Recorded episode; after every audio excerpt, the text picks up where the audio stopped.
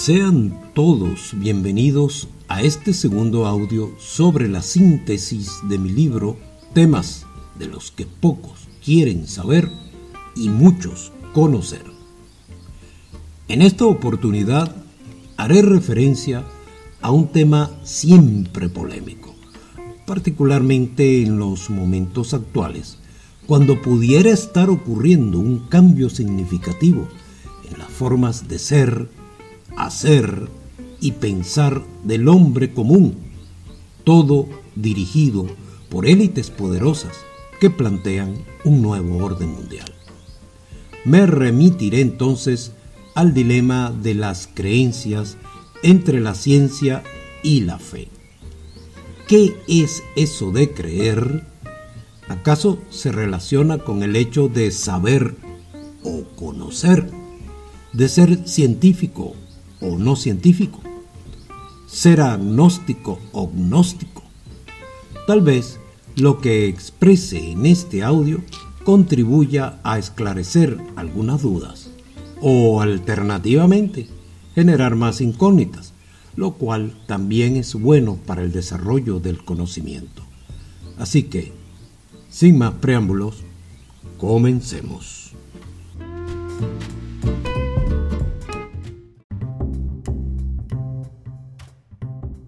Frecuentemente he escuchado que la ciencia tiene evidencias y duda de todo, en tanto que la religión no las tiene y está segura de todo. En este decir, lo que subyace es un enfrentamiento entre la ciencia y la religión, y aparentemente entre la razón y la fe. Para la ciencia, el conocimiento verdadero es aquel que puede comprobarse o verificarse mediante el método científico, en tanto que para las religiones, sin descartar la ciencia misma, el verdadero conocimiento es aquel que viene de Dios. Llámese este Jehová, Yahvé, Adonai, Elohim, Alá, el uno o el todo. Entonces uno se pregunta, ¿por qué esta pugnacidad, este choque, esta colisión entre lo científico y lo religioso? Sobre todo en Occidente, y entiéndase principalmente Europa y América, el origen de la controversia está bien documentado en la historiografía. Antiguamente el poder terrenal, en manos de faraones, césares, emperadores y reyes, facilitaba la creación de castas sacerdotales y de una doctrina estandarizada de preceptos sacralizados, en los que obligatoriamente el pueblo tenía que creer o de lo contrario sobrevendría el castigo divino y terrenal. Pero los tiempos cambiaron y el acto de creer se convirtió en una opción, mas no en una obligación.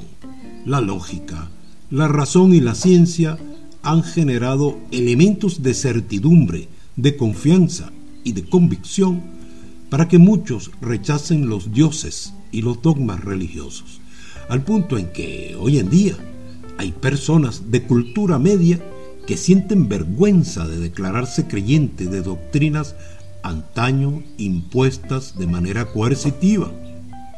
He ahí el conflicto que enfrentan los hombres ante las religiones tradicionales de cualquier tipo en el tercer milenio. El dilema de creer ingenuamente sin tener evidencias de certidumbre o no creer por el temor y la vergüenza de ser víctima del bullying, de la burla, de algún, entre comillas, influencer pseudoculto, quien ejerce liderazgo en la comunidad dentro de la cual el potencial creyente se desenvuelve. Ya desde el siglo XIX y antes inclusive, la señal, el indicio, la demostración en materia religiosa se consideraba puramente subjetiva, es decir, personal. Algo de fe y de un sistema moral preestablecido, mas no de lo que se obtuviera mediante una vía, aparentemente exenta de emociones humanas, neutra, universal, positiva y productora de todas las respuestas, llamada método científico.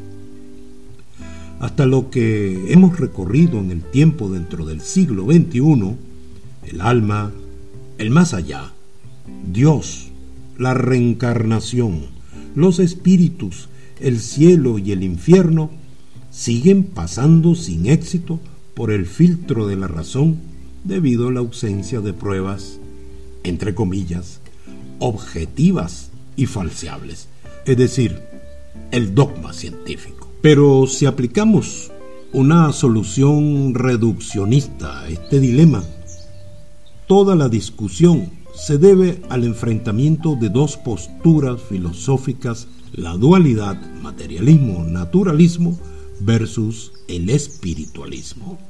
La ciencia convencional o, entre comillas, normal es netamente materialista y naturalista, mientras que la religión es netamente espiritualista.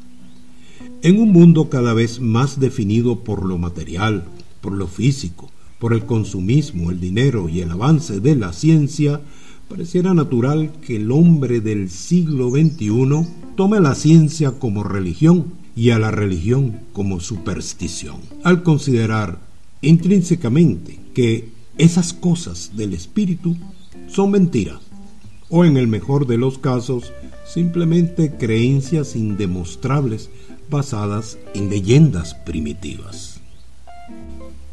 Haré entonces una breve descripción del verbo creer y lo que mentalmente es la creencia, basado en la lectura de varios especialistas en noceología, es decir, teoría del conocimiento y filosofía. Eso sí, sin entrar en mayores profundidades que se escapan de los objetivos de este audio.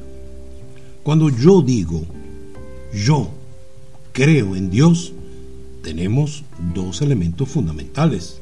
En medio está el acto de creer. El sujeto, o sea, yo, dotado de materia y de voluntad. Y en la otra esquina, en el otro extremo, Dios, que es el objeto en el cual yo creo.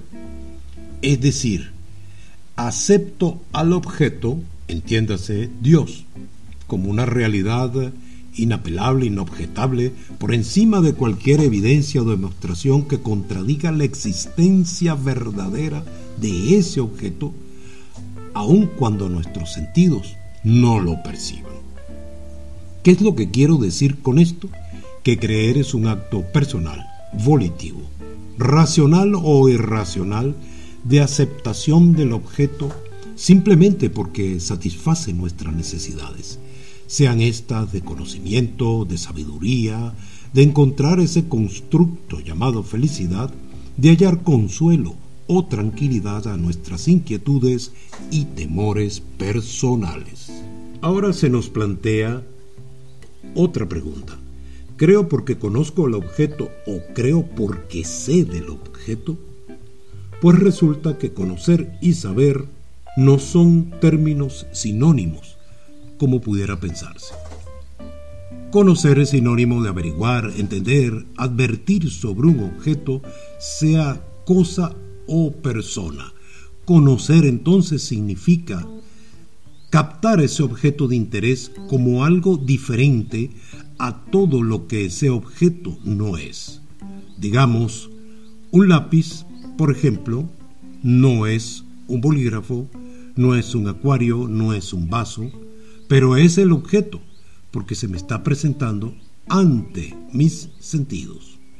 En síntesis, conocer demanda obtener la información del objeto de interés en cuanto a lo que es y poder diferenciarlo de lo que no es. Otro ejemplo, si yo conozco a María, donde yo la vea, la identifico y la puedo diferenciar de Marta, de Ruth, de Josefa, y precisamente eso es lo que significa, a grandes rasgos, conocer. Pero saber va más allá. Saber significa estar instruido, seguro y plenamente convencido de algo por efectos de la evidencia.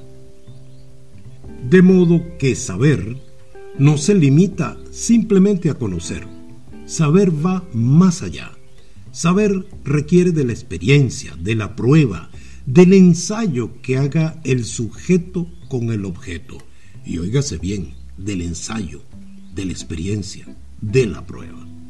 De modo que, como paso previo, debo conocer al objeto para luego estudiarlo a profundidad e incluso poder experimentar con sus propiedades, ubicarlo en la realidad y darle incluso un valor. Ahora tendríamos que responder otra pregunta.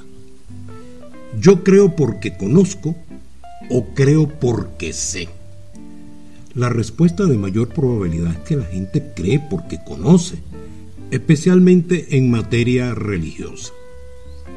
Y voy a poner el ejemplo del catolicismo, porque es la religión con mucho la que más influencia ha tenido históricamente en el hemisferio occidental y posteriormente sus derivaciones cristianas.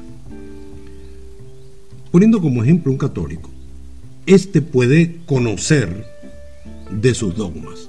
Un católico puede conocer los diez mandamientos, los sacramentos y los personajes involucrados en la historia del catolicismo, entiéndase santos, mártires y divinidades.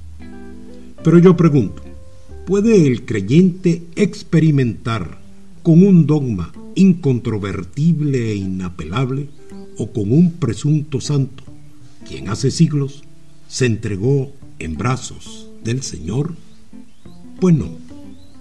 ¿Acaso puede decidir correctamente un católico si el personaje X merece estar en los altares simplemente porque así lo dictaminaron las autoridades religiosas? Pues muy probablemente no. Incluso si la historia como ciencia con sus respectivas evidencias le muestra a ese creyente que el santo de su devoción no era tal cosa, sino un goloso, impenitente, atorrante, fiestero, mujeriego y bebedor. Es decir, todo un tratado extinto de los siete pecados capitales. El creyente solo tiene la información que las autoridades religiosas le suministran, más lo que está escrito en la Biblia. El creyente conocerá de las sagradas escrituras y de los dogmas, pero entendamos que lo sagrado y lo dogmático es intocable. Toda vez que el creyente conoce, ya tiene la opción de creer sin objetar o no creer o simplemente creer a medias porque tiene dudas. Ahora preguntémonos, ¿qué diferencia hay entre ser creyente o no creyente y ser gnóstico o agnóstico? En términos prácticos, solo la seguridad de creer o no creer. Un gnóstico, según su doctrina, posee un conocimiento esotérico con el cual puede acceder al mundo inmaterial y a las verdades últimas de la existencia, imagínese usted, o al menos se supone que es así. Si al aplicar su método ese gnóstico comprueba que nada existe más allá de la materia, entonces con toda seguridad ese gnóstico podrá declararse no creyente. Si alternativamente el método sí funciona, entonces, con toda seguridad, podrá declararse creyente. Por el contrario, un agnóstico no posee ese conocimiento arcano. ¿Por qué? Porque su orientación es netamente materialista y su método de comprobación es el científico, método con el cual es imposible demostrar que existe o no existe el mundo inmaterial. En consecuencia, puede ser creyente de algo sobre lo cual no está seguro, o no creyente en algo de lo cual tampoco puede estar seguro. Dicho en términos agnósticos, la ausencia de la prueba no es prueba de la ausencia. Y finalmente preguntémonos, ¿puedo creer en la ciencia?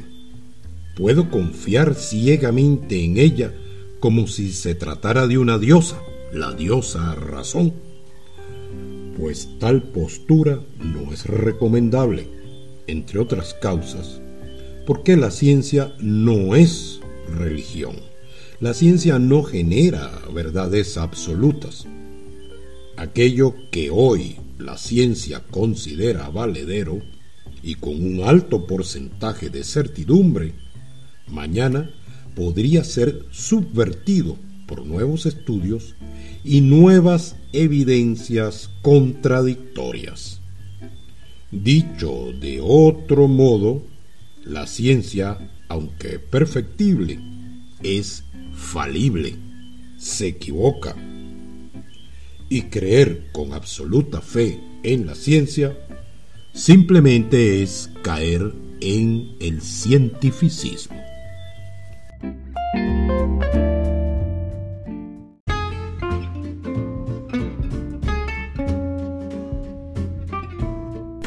Y bien, hemos llegado al final de este audio relacionado con el dilema de las creencias entre la ciencia y la fe. En la próxima entrega les hablaré concretamente sobre los científicos, para responder otras interrogantes que suelen hacer algunas personas. Por ejemplo, un buen científico es creyente. Y si es así, ¿cómo es posible si la ciencia no cree en Dios? Acepten mi invitación para el próximo 14 de agosto, donde aclararé esa y otras dudas por demás polémicas.